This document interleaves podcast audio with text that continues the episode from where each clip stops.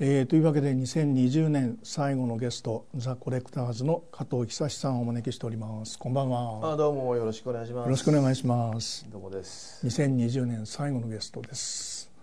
締めるんだ俺が。はい。えー、11月18日にですね、はい。えー、新作アルバム24枚目「別世界旅行 A Trip in Any Other World」が発売になっております、はい。えー、50代最後の作品でありまして、はい。えー、その4日後かはい。還暦におなりになってその次の日11月23日に大宮ソニックシティで還暦のライブを行いました。やりましたね。その感想から伺いましょうか。そうですね。もうもうなんだろうね。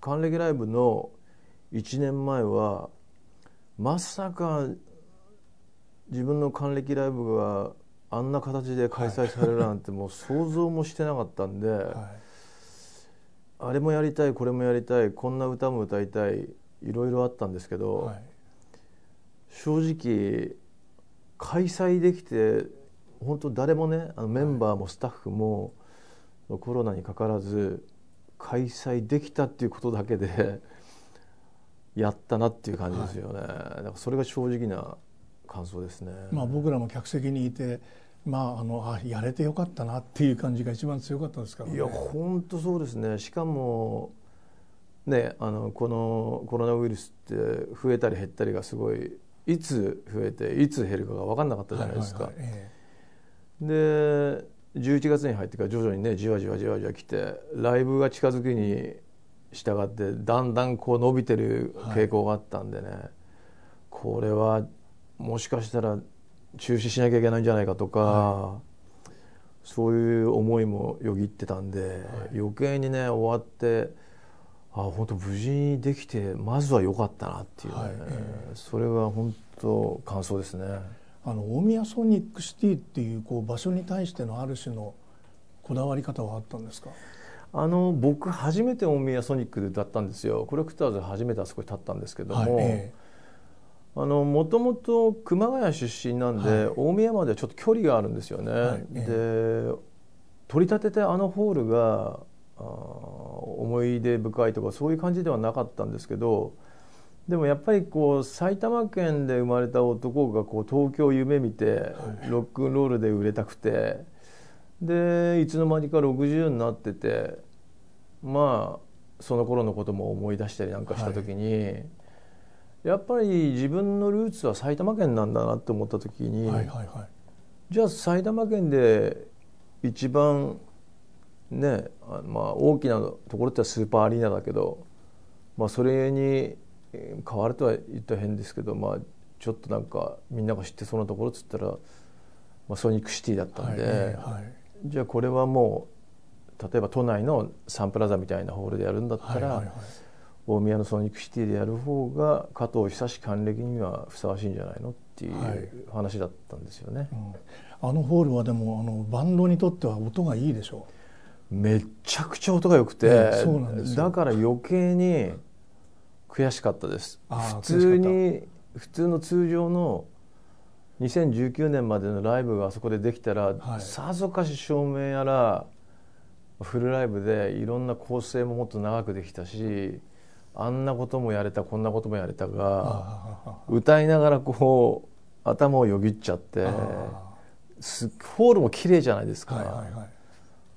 だからなんだろうねゆ複雑な思いでしたね歌いながら。でしかもなんかこう響きっていうかこの跳ね返りがの音がホールってあるんですけど、はいええはい。それが妙に残響が残るホールだったり、ええ。あとは逆に全くこう防音されすぎてて、はいはいはい。響かないホールだったりもう様々なんですよね、はいえでもそれが大宮のあのホールはすごく気持ちいい響きが残ってくれて、えはいええはいうん。いやーここは本当になんかホームにしたいなっていうぐらい歌ってて気持ちよかったですね、えやっぱりライブハウスじゃなくてあそこでよかったっていう感じがしてもう全然あそこの方が歌いやすいですし、はいええ。やっぱりコレクターズにはやっぱり、まあ、ライブハウスのライブもねあのぐしゃぐしゃでやるのもそれはロックンロールで楽しいんですけれどもやっぱり大きなこうスケールの大きい曲を歌ったりする時そしてそれに合わせていろんな照明を合わせたい時とかは、はいはいはい。ああいうホールがいいなって思いましたね。で、えーこの新作アルバム「別世界旅行」はですねはい、そういう50代最後還暦直前っていうことが意識されながらのアルバムだった。それともこういろんなじ状況があってこういうものになってしまったっていうどっちなんですかね？あのーもうライブと一緒で、ええ。あのーアルバム作るっていうのはもう去年のうちから決まっていて、はい。ちょっと加藤久志ソロ寄りな感じでもいいんじゃないかと。その還暦を意識した、はい。例えばうーん自分が29歳の時に書いた「30」って歌があるんですけどはいはいはいはい。随分あれはもう30になるのが嫌だっていう歌なんですが、あれからまた30年経ってたじゃあそのアンサーソングで「60」って歌を作ってもいいんじゃないかとか、はい。えで60の今を歌った方がいいんじゃないかとかそんなプランが去年はあったんですけど、えはい。えもうこのコロナ禍に入ってとてもその自分の還暦がどうこう言ってるような状況ではなくて、えはい。まあ、そういうことを歌いたくなくなっちゃったんですよあね。なるほどね、ええ。うん、今のこう社会の世界の変わっていく様をなんかこの2020年を、うん、刻んだアルバムを作りたいな還暦はもう置いといていいっていう気持ちでだから練り直しがもう本当に春先ぐらいから始まったんであだから曲も新たに書き直す曲あはい。歌詞も作り直し、はいまあ無我夢中な感じになっちゃいましたよね。ああなるほどね。ああでもそういう、まあ、今年の状況を歌にするっていうふうにこう思った時にこうどういう取り掛かり方入り方をしてったんですか？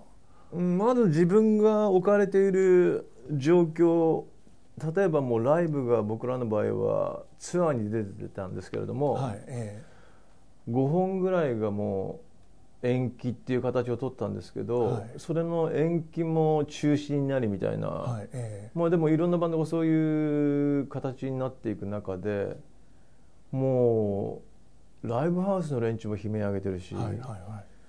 そんな中で例えばもうただひたすらロックを聴くしかないって思った時に例えば「お願いマーシー」が出来上がったりとか、あなるほどね。そういう感じですよね。だから突きつけられた現実に対してはい。アンサーソングを歌ってるっていう、うん。僕の部屋をライブハウスに変えるしかないっていう。そうそうそうもうシュピットに変えて、もう今がいつだか分かんないぐらいにしてくれよっていう、はい。そんな気持ちを歌ったりあとは例えば豊島園が閉園になっちゃって、えであんな100年も歴史のあるところこれがまあね、まあ、簡単に閉園っていうわけではないんでしょうけどやっぱ経営者側には経営者側の意見があると思うんですけどまあなんかこうなん日本っていう国の悪いところでもある気がしてて、そういう文化遺産的なものをかいとも簡単に、はい。なくしてっちゃうじゃないですか。国立競技場もそうですし原宿駅も取り壊すって言ってるしそういうことがとにかく許せなかったんですよね。はいはい。でそんな思いを豊島園が2020年にしまったんで 全部ぶつけたっていう感じですね。うんなるほどね、ええ。マーシンさんの方とこの豊島園夢見る回転木馬はじゃあこう大体同じような時期にできてきてた。もうあの本当にそういうなんだろうなこのコロナパニックの中で作ってたんで、はい。どれもこれも同時期に一節出てきてみたいあな、なるほどね、うん、もう何が昔できたっていうのがないんですよ。はいはいはいで前書いてた歌詞が全部例えば「チェンジ」みたいな歌詞に変わっちゃったり、あはははだからねほぼ同時期にははいあのアイデアが湧いて出る感じでしたね。なるほどね。お願いマーシーっていうのはこれはあのマーシーさんっていうのがこう頭の中にあってできた曲なんですか？そのロックンロールを鳴らしてほしいっていうのがまずずっとあって、はい。ええ。もう街中が静かすぎると。はい。でそんな中でやっぱり自分の中だとロックンロールってエレキギターなんですよね、はいはいはい。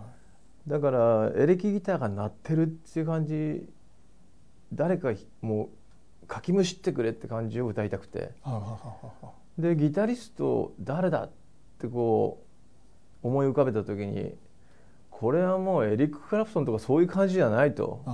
うん。もう自分の身近にいて、はい。自分がなんだろう影響も受けて、はい。であいつといた時にすげえご機嫌だったそういうやつがいいな。っはいはい。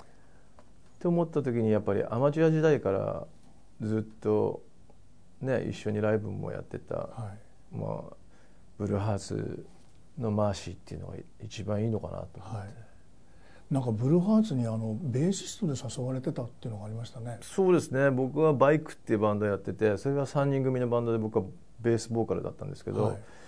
ちょうどマーシーがブレイカーズってバンドやっててヒロトがコーツってバンドやってて、はい。その2つがくっついてブルーハーツになったんですけどなかなかこうベーシストが見つからなくてですね。はい。でライブはやってたんですけどある時にあのい呼び出されて。はい。で実はそのブルーハーツでベース弾いてほしいんだって言われたんですけど、はい。い、やすごい悩みましたね。うん。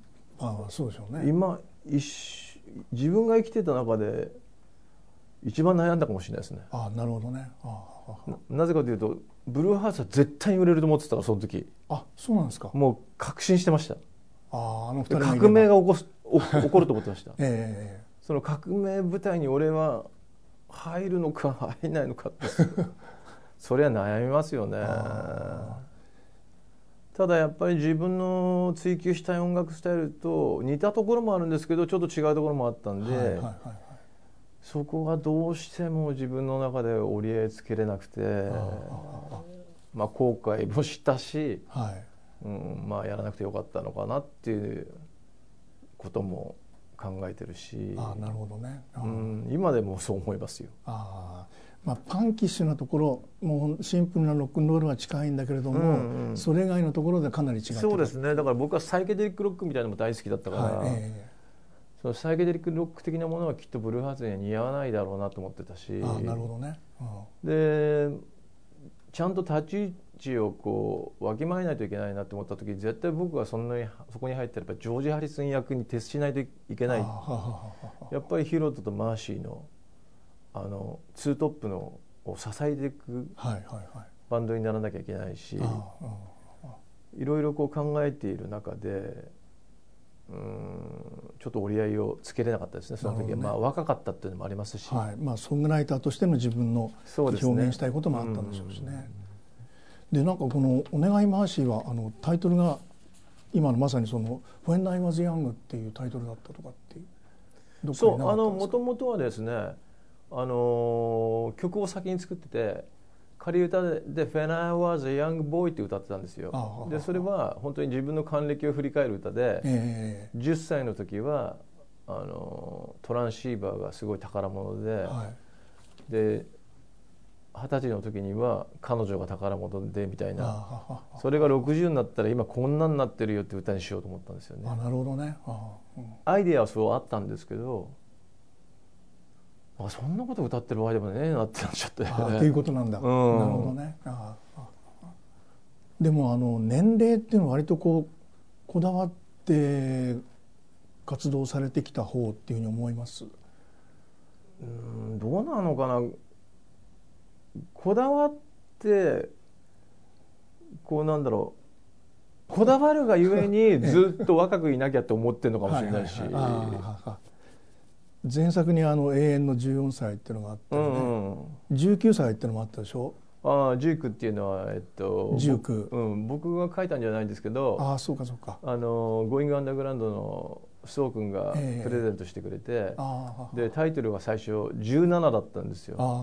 僕が本当に人が悩むのは19だって言ったんですよ。あはいはいはい。高校を卒業して大学行くやつその時は就職しなきゃいけないやつ専門学校やつ。はい。そこで本当に悩むって。あああ17歳なんてみんな大体ほぼほぼ高校行くし、あはい。なんか苦労もないんだよね。ええうん。19歳の時に本当にふるいにかけられた感じがして。だから世界の隅っこで泣いてた男の子。そうそうそうだからこれはタイトル絶対19にしろってあなるほどね、うん。で30もあったわけですしね。そうですね。で50の時の歌がだってライ麦畑の迷路の中でああそうですね。歌いましたね。あまあ、あの時ちょうどあのサリンジャーが亡くなったっていうのもあって。あああでそれが大きかったかもしれないですね。あそこでサレンジじゃなくなってなかったらもしかしたら歌ってないかもであすなるほどね、はいうん。自分のことよりも。自分のことよりもやっぱりそれを思い出しましたもん。その「ライ麦」を読んだ時のなんかこうふつふつとなんでこんな俺怒ってんだろうみたいな。あの気持ちは多分10代とかじゃないと湧いてこないんじゃないかな。あうんなんかいい大人になってから「ライ麦畑」読んであも、はい。なんで青くせえ話だなで終わるんじゃないかな、ええうん。ニキビが消えても大人になれないっていうのがいいなと思いましたけどね。うんでもやっぱり大事ですよね。その時その時。その時代その時代で触れなきゃいけないものってあると思うんですよ、はいええはい。で例えばバイクもそうなんですよ、はいはいはいはい。あの今教習所とかってオートバイの教習所って本当に40代50代60代しかいないんですよ。ああ そうなんですか。昔だから自分が10代の時に乗りたかったバイクが買えないじゃないですか、ええ昔って高いし、ええお金もないし。それを年取ってからはい。買うっていうそのために教習所に行くんですけど、それはそれでいいことだと思うんですけど、はい。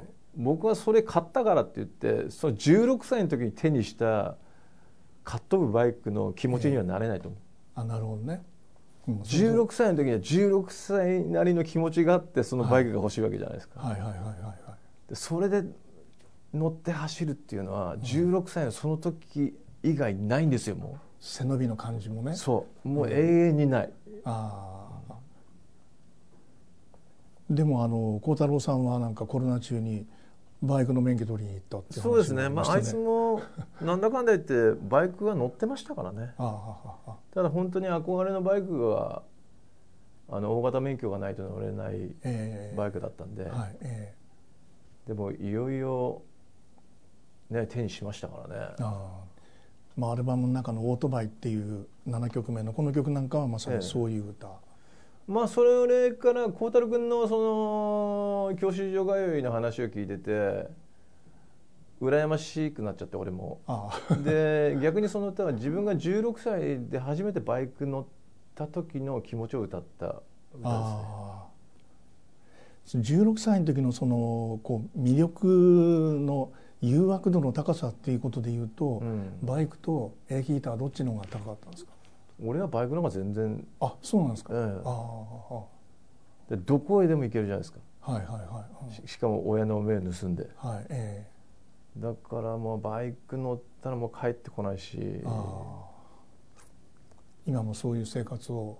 もう大好きですね。だからバイクは。あの、本当に田舎にでも住んでてガレージがあったらもう30代でも40代でも欲しい感じ。ああなるほどね、うん、でそういう中でそのまあダ・ヴィンチ・オペラっていうですねうん。そういう意味ではその16歳のアナザーサイドということにもなるんでしょうかねこれは。青春の。いや。かなり大人な感じもありますしね。あのー表向きは大人なんですけど、はいええ。言ってることがやっぱり16歳17歳の自分に向かって歌ってるようなことなんですよ。ああモナ・リザの始まりは一つの点。だから俺があのーデビューするデビューできない頃はい。それこそもう1617なまあまあとにかく二十歳ぐらいでもいいんだけどはい。熊谷あたりで歌ってるんだけどはい。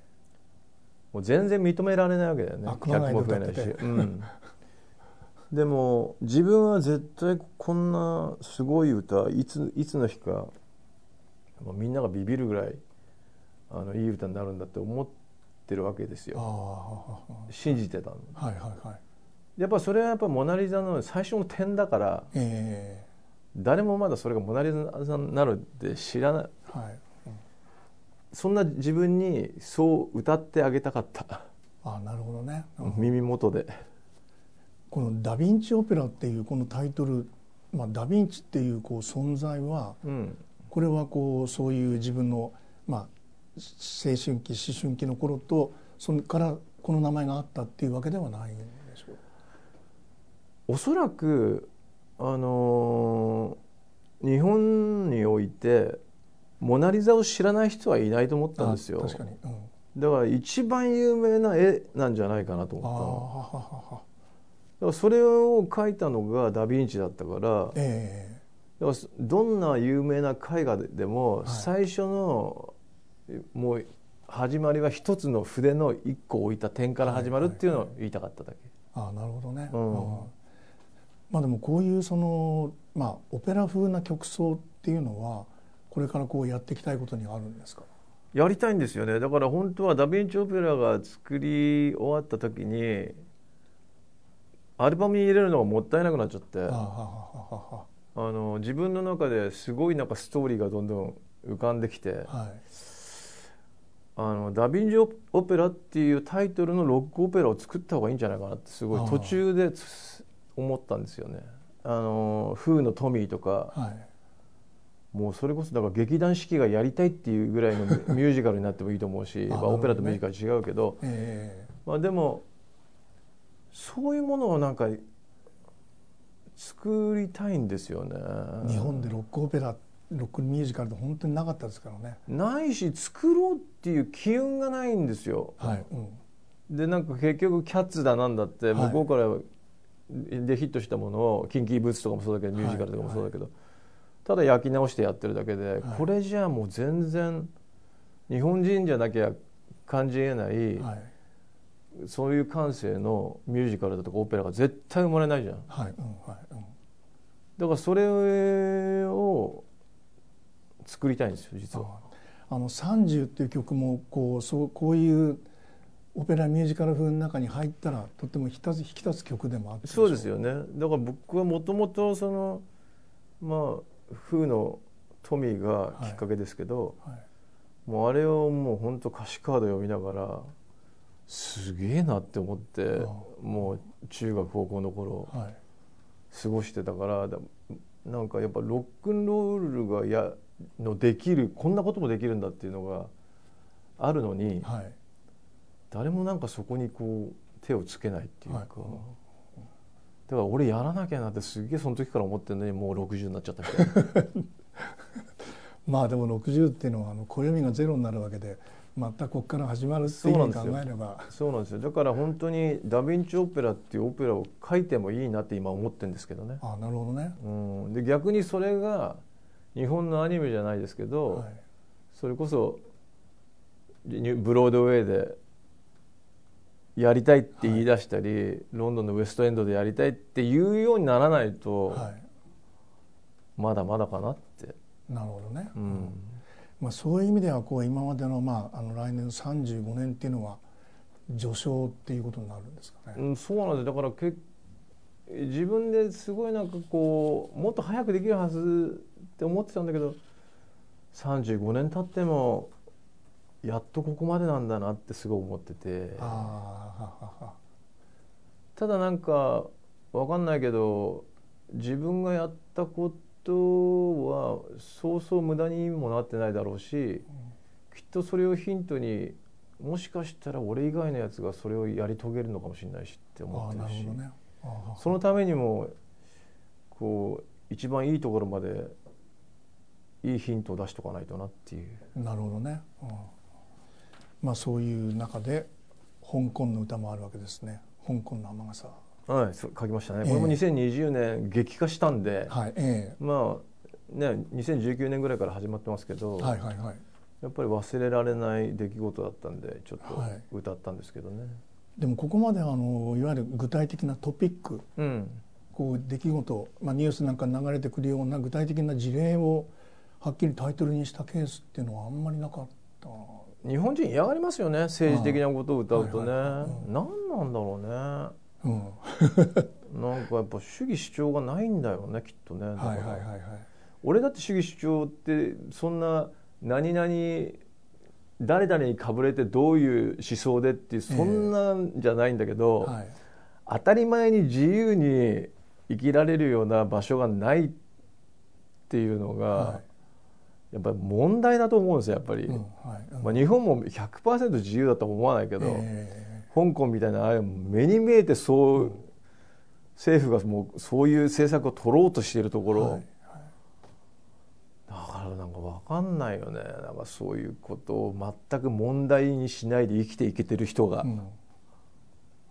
うん。アメリカのことを歌ったのはありましたよね。あもうグレートアメリカとかサンダーもうアメリカ今回の大統領選とこのコロナの対策の悪さで本当にどうしようもない国だって分かったじゃないですかみんな、はいはいえー、で昔からどうしようもないんですよ。1991 もう1991のこれからどうしようもないしその前からどうしようもないのに、はいはいはい、もう世界のトップみたいなイメージでいるでしょ、はいえー、でそこに憧れてアメリカとかに行く連中もいるでしょ、はいはいはい、絶対ねもう田舎者の巣窟だから あんな国お手本にしちゃダメだよって思って、はいえー、あの自由は違うよなと思ったんだよねちょっと。あうん、まあそうなっちゃったのかもしれないしね。もしかしたら60年代のアメリカはもっと違う機運だったのかもしれないんだけど、えー、そういうその、まあ、日本のこうなんて言うんでしょうね。この35年の間に、こうまあ、音楽が多少政治的だったりした場面とかもあったりありましたよね。したわけですよね。ありましたよね。まあ、そういう時のこう自分たちの立ち位置みたいなことを割と神経質になったりしたことはなかったんですか、神経質になるほど売れなかったんですよ。ああ俺たちも多分清志郎さんぐらいの年張りがあったら、いろいろなところでこんなネット社会なんでね、えー、もう香港の雨傘歌った瞬間に俺めっちゃバッシング受けてると思いますよ。あなるほどね、うん、やっぱバッシングを受けるってことはやっぱそれだけ有名になったし力を持ったってことですから,、寂しいですねまだ。あむしろバッシングを受けた方が。あ全然受けたいですね。あだって僕がこういった意見に対してそうじゃねえだろ加藤久志不勉強すぎだよっていうやつが絶対に現れていいはずなのよ、ああなるほどね、うん。うん、まあ清志郎さんはそれを引き受けながらやってた、ね、そう引き受けながらやってた強さがあるよね、ええうん、ああやってでそして本人もそうやってどんどん強くなったんだろうし、はいはいはい、だからやっぱ発言した以上叩かれるし、ええ、それに対して強くならなきゃいけないし、はい、っていうのをやっていかなきゃ俺はロックじゃないと思ってるんですけどね。なるほどね。でもこういうあの抵抗の歌「世界に響け」っていうようなことを、うん、こうコレクターズが歌うと、まあ、あの前のコレクターズはそうじゃなかったとか、うん、もっとこうおしゃれなバンドのはずだったみたいな言う人も出てきたりしますかね。まあ人それぞれでいると思うんですけどまあ僕はずっと政治的ですよ。あははははずっと政治的、えー、うん、だから分かってる連中はもう変わってねえなあいつって多分思うだろうし、はい、なるほどね、うん、うん、ずっと政治的っていうのはこうどういうニュアンスっていうふうに？いやあのこの社会がやっぱりその、はい、グレートファミリーみたいなある一部のあの何ですか人たちに牛耳られてるのがようやく分かったじゃないですか。それでそれによって景気でも悪くなったら戦争でも始めっかみたいな、はい、そういうそれで戦争が始まるんだっていうことも分かったし、えー、それを俯瞰で見れる自分たちこそ本当のこう世界を見渡せる、はい、あの人間になれるんじゃないかなと思ってるの、ね、あなるほどね、うん、右も左もなく。はいはいはい。うんうん、うん。あるのは自由か不自由かっていうだけでいいそうそう本当に自由か不自由かだけ、えー、うん、うん、死んだら何もないよっていうふうに思ってるし自分は。ってなれば宗教も何もないだろうし、はい、いらないだろうし、うん。はい、ジョン・レンノンもそう歌ったわけじゃないですか。はいはいはいはい、何も信じないって、ね、何も信じない。自分だけ信じればいいっていう、はい。うん、それでいいんじゃないのって思うの。やっぱ死んだらねやっぱり終わりだと思いますよ僕は、はい、やっぱそこのなんかこう哲学的なところを一つ筋を通したら、はい、つまんない宗教的な論争も起こんないはずなのに、はい、っていうことをみんながなんとなく心にこう持ってくれたら少しずつ世界も住みやすくなったりするのかなってなるほどね、うん、うん、それがまあ100年かかるのか1,000年かかるのかもっとかかるのか分かんないけど、はい、でも少しずつ増えていけばいつかはそうなるでしょ、うん、っていう思いですね。はい。で、えー、9曲目の「旅立ちの賛歌」がですねこれがまあ還暦の歌っていうふうに考えるととても前向きな還暦でも前向きっていうよりもこれね前向きって時間がないっていう歌だからねもあ時間がないか。うもう時間がないっていうことですよこれ。も先がないっていう。先がない。本当先がない。はははそうですよね、えうえ。今旅立たなきゃもうもう二度と旅立てない。なるほどね、はい。うん。うん。そのリアリティですね。そう。ええ。今やらなかったらもう明日はもう倒れてるからもうできない。まあこれはもうまあ何歳でもそういう今探さなきゃっていうのはあるんだろうけどもそのこう切迫感は年々強くなってくるっていう、そうですね。もう本当脅迫観念のように強くなりますね、はい。まあ、それよくわかりますね、うん。でこれは割とこうすぐできた曲だったんですか、これは案外自分では手こずるかなって思ってたんですけど、え割と早くできましたね。テーマが決まってえそのもう今やんなきゃ二度とできないんだっていうことを歌おうって思った時に、あとドキュメンタリー映画を撮った時にねえああの峰田君があはい。あの僕あんまりあの銀杏ボーイズとライブもやったことはあるんですけど、はい。峰田君の連絡先も知らないし、はい。会えば話すんですけど、はい。そんなに知り合いじゃないんですよ。うん。でそれなのにその映画のインタビューの中で、はい。コレクターズのことを本当に自分がコレクターズってこういうバンドにしたいって思ってたそのイメージをはい。言い当てたんですよね。ははあの時計仕掛けのオレンジの,、ははいはいはい。あのマルコムえあれがポスターだとギュッて目を見開いてえいるでしょ、はいええはい。まさに俺はあの反逆的なしイメージをコレクターズでやりたかったの、ああなるほどね。うん、あコレクターズってそういうバンドになりたいって思ってたの、なるほどね。うん、はであそこにブリティッシュも全部詰まってんの？パンクも全部ね。あええまだパンクなんて言はい葉が生まれる前なんだけど1972年ぐらいの作品だから、はいはいはい。それを誰にも言ったことなかったの？俺は。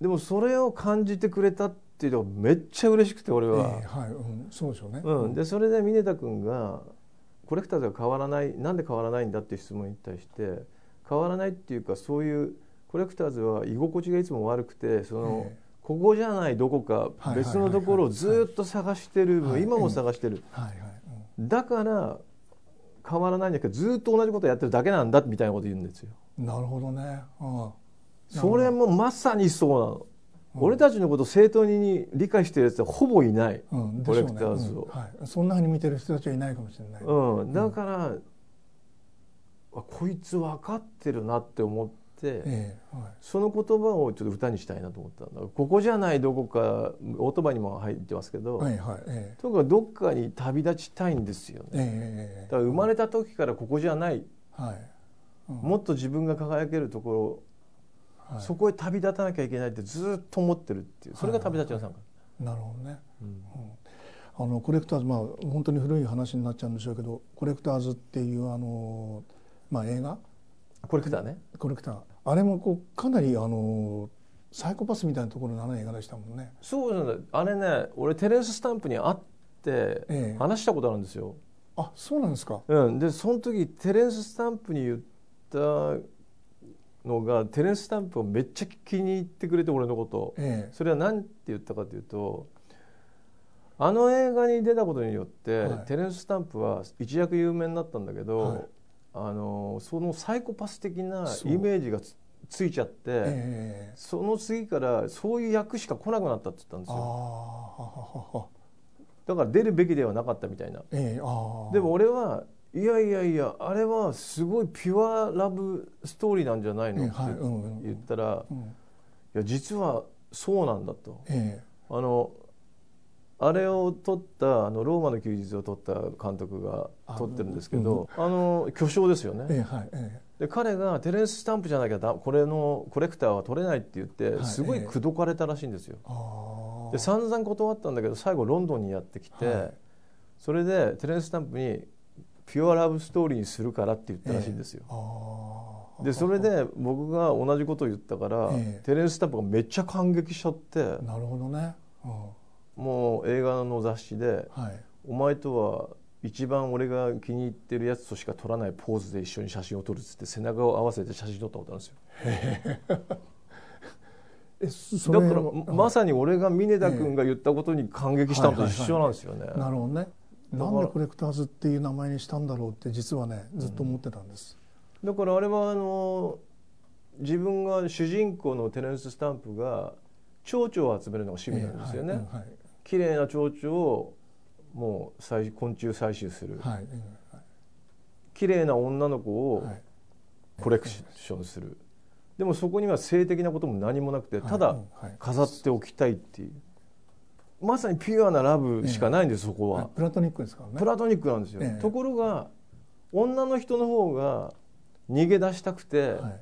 自分の体を差し出そうとするじゃないですか、その時にテレンス・スタンプが怒るでしょ、はだからサイコじゃないんですよ、ええ。あれは本当に歪んでるけどピュアラブストーリーなんですよ、でもそうやって見てくれた人がやっぱりいないみたいで、ただの誘拐の映画みたいに、はいだから相当それはテレンス・スタンプは気に入ってましたね。でそのピュアなラブストーリーだっていうところに惹かれて名前にしバンドの名前にしたの。そうです僕はね、ええ。その映画がもう大好きだったんで、はいええ。でまあ峰田さんがですねそういうところで出てくるっていう。で旅立ちの参加になってる。そうですね。それがヒントになりました、なるほどね。ああ。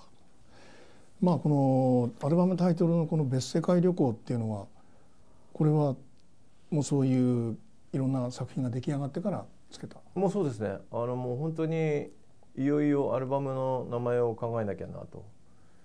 それでまあ曲名をアルバムタイトルにしてもよかったんですけど、はいでもこのコロナの時代になんかふさわしい、うん、なんかジャケットがないかなと思ってそれでここのところ何年かあのそれこそ CD ボックスとかそういうのをリミックスするのに、はい。ロンドンであのケニー・ジョーンズっていうエンジニアと、はい。もう付き合いが古いんですけど、はい。もう何年もやっててでロンドンがロックダウンした時にあの彼からメールが来てね、はい。あのロンドンはもうひどいことになってるんだけど東京大丈夫かと、はい。えもうロンドンはまるでこの SF 映画の中にいるみたいだよって、もう他の別世界の中で暮らしてえるはい。感じだっていうのが来て、あ別世界かと思って、はい。えで別そういえば月世界旅行ってあったよな って思ってね。ええ。別世界旅行って面白いんじゃないって思えって、はい。えでその月世界旅行のあの映画ですけどね、はい。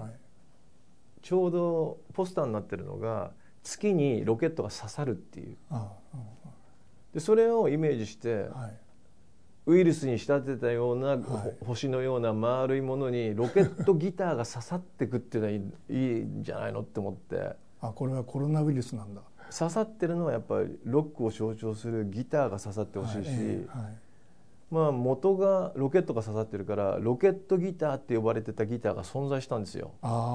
イタリア製のエコーっていうギターなんですけど。ははははは。だからわざわざそのギターを買いましてこの撮影のために、これ買ったんだ。え高いんじゃないでえ、すか？いやこれがまた安くてね安いんだこれクズ クズなギターなんですけど形が良くてうんこれは面白いぞってことになって、ええはでまあみんなもなんかちょっとポップアートな感じでいいよねってなって、で別世界旅行決定してこのジャケットになったんですけどね。